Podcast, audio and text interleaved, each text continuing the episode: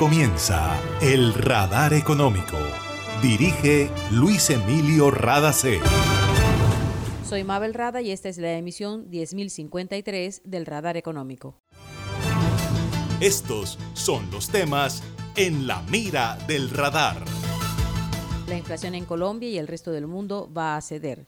Veremos una desaceleración de la economía local y en medio del aumento de la tasa de cambio, es mejor cuidar no excederse en compromisos de pago.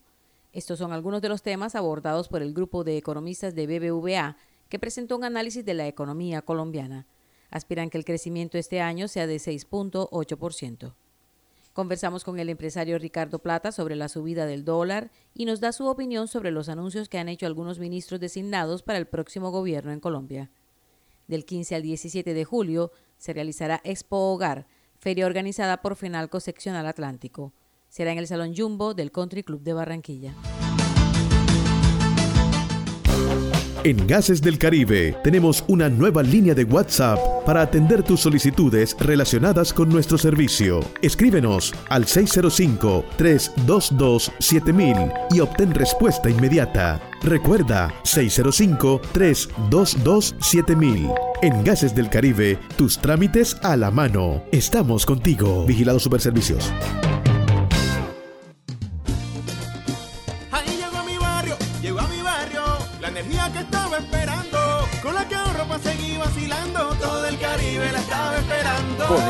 Con la energía que transformará tu barrio. Proyectos que mejorarán la calidad del servicio y te permitirán tener el control de tu consumo. DC a la energía que cambiará tu vida sin costo alguno. Y yo soy puntual con aire. Me acompaña noche y día porque con aire disfruto la vida. Aire. Nuestra energía nos inspira a generar actos responsables con la sociedad, la tierra y el medio ambiente. Estamos evolucionando. Somos GESELCA, energía que hace bien. En el radar le contamos lo que está pasando en la economía. El grupo de economistas de BBVA dice que la economía colombiana crecerá 6.8% en 2022 y 2% en 2023. Esperan que la tasa de desempleo urbana termine en 10.8% este año, y para 2023 esperan se sitúe en 11.7%. BBVA presentó un análisis de la economía a nivel mundial y de la situación de la economía colombiana. Las grandes preocupaciones son la inflación y el aumento del dólar. Juana Telles, economista líder de BBVA, se refiere a la inflación. Estamos viendo una inflación que va a ceder un poco en línea con lo que va a pasar en el mundo. Estamos viendo que van cediendo, como bajando los cuellos de botella, los temas de inflación de alimentos en Colombia.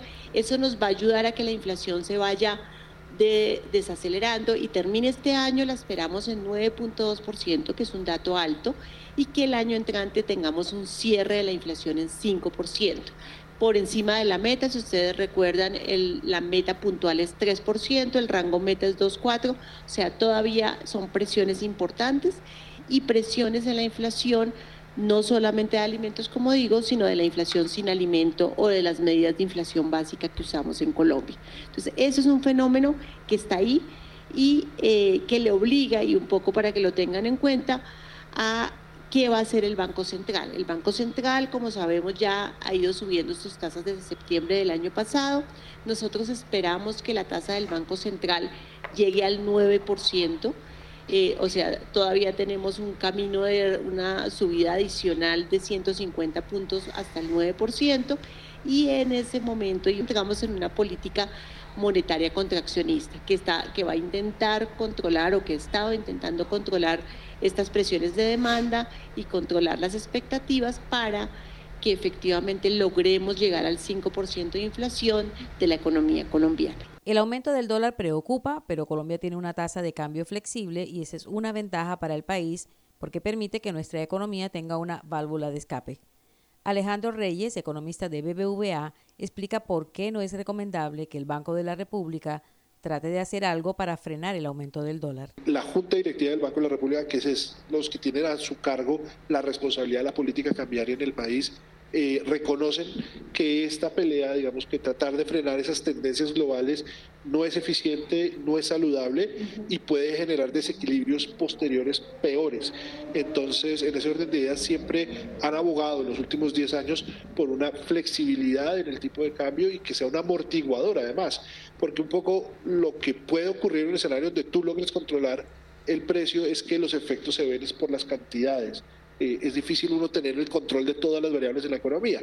Entonces, si no logras, si, no dejas que el precio fluctúe, eventualmente lo que te puede generar es un efecto más grande sobre las cantidades y por ende algún efecto eh, más fuerte en actividad, eh, negativo en actividad.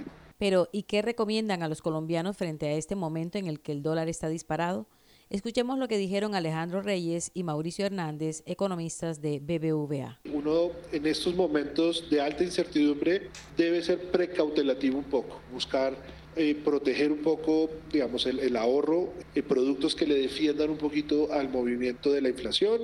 Hay varios productos en Colombia, hay también varias opciones en ese sentido, pero yo creo que lo más importante es también ser conscientes de que el mundo está, y Colombia particularmente, en un punto de inflexión y yo creo que la mejor recomendación es eh, eh, pensar un poquito si eh, acometer nuevas compras importantes que ameriten un apalancamiento que no sea necesario en el corto plazo, pues sea lo que deberíamos eventualmente realizar o no. Digamos, lo que sea necesario, lo que sea obligado, obligatorio, pues sí, eso sí requiere que se siga haciendo, pero más, yo creo que la recomendación más en qué invertir o no invertir es en, cuidar no excederse las capacidades de eh, poder cumplir con esas eh, acreencias a futuro, porque seguramente el 2023 será un año donde pues, la cuesta va a estar un poquito más arriba, tanto porque las tasas de interés habrán subido, como porque eh, la economía estará desacelerándose un poco. Alejandro, yo lo quiero agregar en ese mismo sentido, mostramos que la tasa de ahorro de los hogares está muy baja y que es uno de los principales componentes que está explicando esos desbalances externos e internos que tiene la economía colombiana. Entonces, en el mismo sentido, aumentar la tasa de ahorro mejorar la estructura de gasto de los hogares y mejorar su hoja de balance contable es uno de los retos principales para los hogares. Finalmente, Juana Telles enumeró los retos que para el grupo de economistas tendrá el gobierno de Gustavo Petro a partir del 7 de agosto. El primer reto, navegar en un interno internacional que es menos favorable. Llevábamos unos años navegando en un escenario internacional que nos favorecía el crecimiento, ahora lo estamos viendo un escenario un poco menos favorable. Otro reto importantísimo, lo hemos dicho muchas veces, es que la pandemia dejó muchas cicatrices sobre la economía colombiana y profundizó algunas que ya teníamos y en ese sentido hay una necesidad de proteger a esos hogares vulnerables y en términos de construir sobre lo construido, lo que, de dónde estamos, qué está creciendo, qué no está creciendo, pues seguir trabajando en eso, promover la inversión y el empleo formal. Esa es la tarea, digamos, que tenemos por delante de seguir promoviendo el empleo formal y la inversión. Y la reducción de esos desbalances, tanto el externo como el fiscal, es importante que siga este proceso de reducción y de aumento del ahorro y en general, y una cosa más estructural de que hemos hablado mucho tiempo, es promover las reformas que incrementen la productividad de la economía y la competitividad de la economía. En un escenario retador internacionalmente tenemos que ser mucho más competitivos para poder salir al exterior a, a vender nuestros productos. Y el último, tenemos un reto generacional de avanzar en la transición energética, tenemos unos avances muy importantes en términos de transición energética y sostenibilidad ambiental, pero tenemos que materializarlos mucho más hacia adelante. Escucharon a la economista Juana Telles.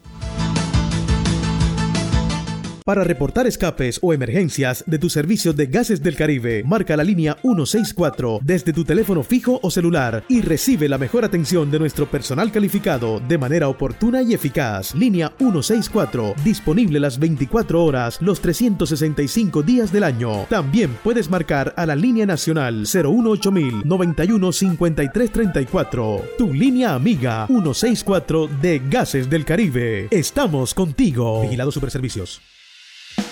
Evolucionar es adaptarse a nuevos comienzos. Estamos listos para innovar, crear y construir futuro juntos.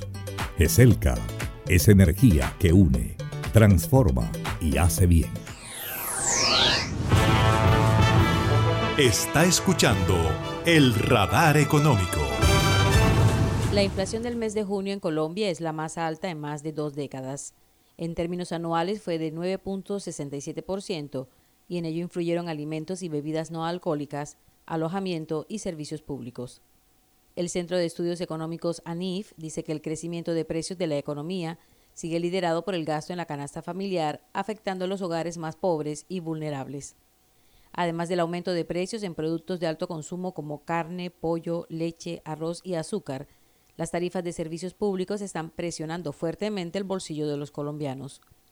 Según ANIF, si se compara el nivel de precios promedio de los alimentos durante 2019, se puede decir que en junio de 2022 los colombianos se enfrentaron a precios 50% más altos. Lo difícil es que en los próximos meses el panorama será todavía más desalentador si se tiene en cuenta que habrá alzas en los precios de combustibles líquidos. En este momento los costos del comercio internacional se mantienen elevados, persiste la disrupción al mercado de los commodities y la temporada de lluvias está pasando cuenta de cobro sobre las vías nacionales. En su última publicación del Comentario Económico, el equipo de investigadores de ANIF dice que está claro que la inflación se debe a desequilibrio de demanda y oferta en el mercado local e internacional. Los productores se están enfrentando a los problemas en las cadenas productivas a nivel mundial debido a la pandemia, el encarecimiento del comercio internacional por el aumento de precios de los fletes y los efectos de la crisis en Ucrania que aumentaron la brecha entre demanda y oferta. Esta última generó escasez de productos que solo puede ser regulada a partir del incremento en precios. A menos de un mes de que Gustavo Petro asuma como el nuevo presidente de Colombia, reina la incertidumbre en el país, no solo por la inflación, que es un fenómeno mundial, sino por declaraciones que han entregado algunos miembros ya designados de su gabinete de ministros. Nuestro director Luis Emilio Rada conversó con el empresario Ricardo Plata Cepeda sobre este tema y el aumento de la tasa de cambio. Son decisiones que apenas identifican unas personas, pero no todavía han elaborado como equipo de trabajo eh, las propuestas que se están anunciando y que a mí me parece que podrían esperarse unas semanas para poderlas plantear con más propiedad, de manera más integral, de manera más pasible, de manera más completa. Independientemente de que a unos les guste y a otros no, porque eso va a suceder siempre. Pero pues tener como las respuestas completas para todas esas iniciativas tan complejas. ¿Cómo está viendo lo que está pasando con el dólar? Golpea mucho, cualquier economía la golpea mucho que se valorice tanto su, su moneda. favorece a los exportadores, lo cual es, digamos, la parte conveniente, pero encarece todos los insumos, todos los eh, equipos, todo, sobre todo los bienes de capital en que Colombia no es muy fuerte, para la industrialización, para la agroindustria, para la petroquímica, para todos los sectores, sobre todo industriales, se encarecen maquinaria y equipos y para muchos se encarecen también insumos. Una tasa de valor del peso bajo, o sea, un valor del dólar alto, es conveniente para las exportaciones y también ayuda a la industria nacional a competir con las importaciones. Esos son los aspectos positivos. Pero desvalorizan eh, los activos del patrimonio del país, todo. O sea, si la empresa que está en bolsa ha bajado el índice de la bolsa de Colombia, ha bajado, por decir algo, el 10%, el dólar ha subido, digamos, un 15%, ha subido un poco más, pero digamos un 15%. Entonces, todas esas empresas, cuando tú multiplicas una cosa por otra, pues no se suma, sino que se multiplica, da como un 27% de menor valor hoy para el mundo de, nuestro rentable empresarial por lo menos y que se encuentra en la bolsa en la bolsa y, por, y de contera de, rebote de taquito pues eh, eso refleja algo similar para el resto de precios, impacto similar en depreciación del patrimonio, en detrimento patrimonial de las empresas del país, sean estas privadas, públicas o mixtas. Escucharon al empresario Ricardo Plata. Del 15 al 17 de julio se realizará Expo Hogar en el Salón Jumbo del Country Club de Barranquilla. La feria es organizada por la Federación Nacional de Comerciantes FENALCO, seccional Atlántico, y contará con la participación de más de 80 empresas. Los asistentes encontrarán opciones para decoración y renovación del hogar y hasta para adquirir vivienda. La entrada a la feria es completamente gratis. Y esto ha sido todo por hoy en el Radar Económico. Gracias por su sintonía.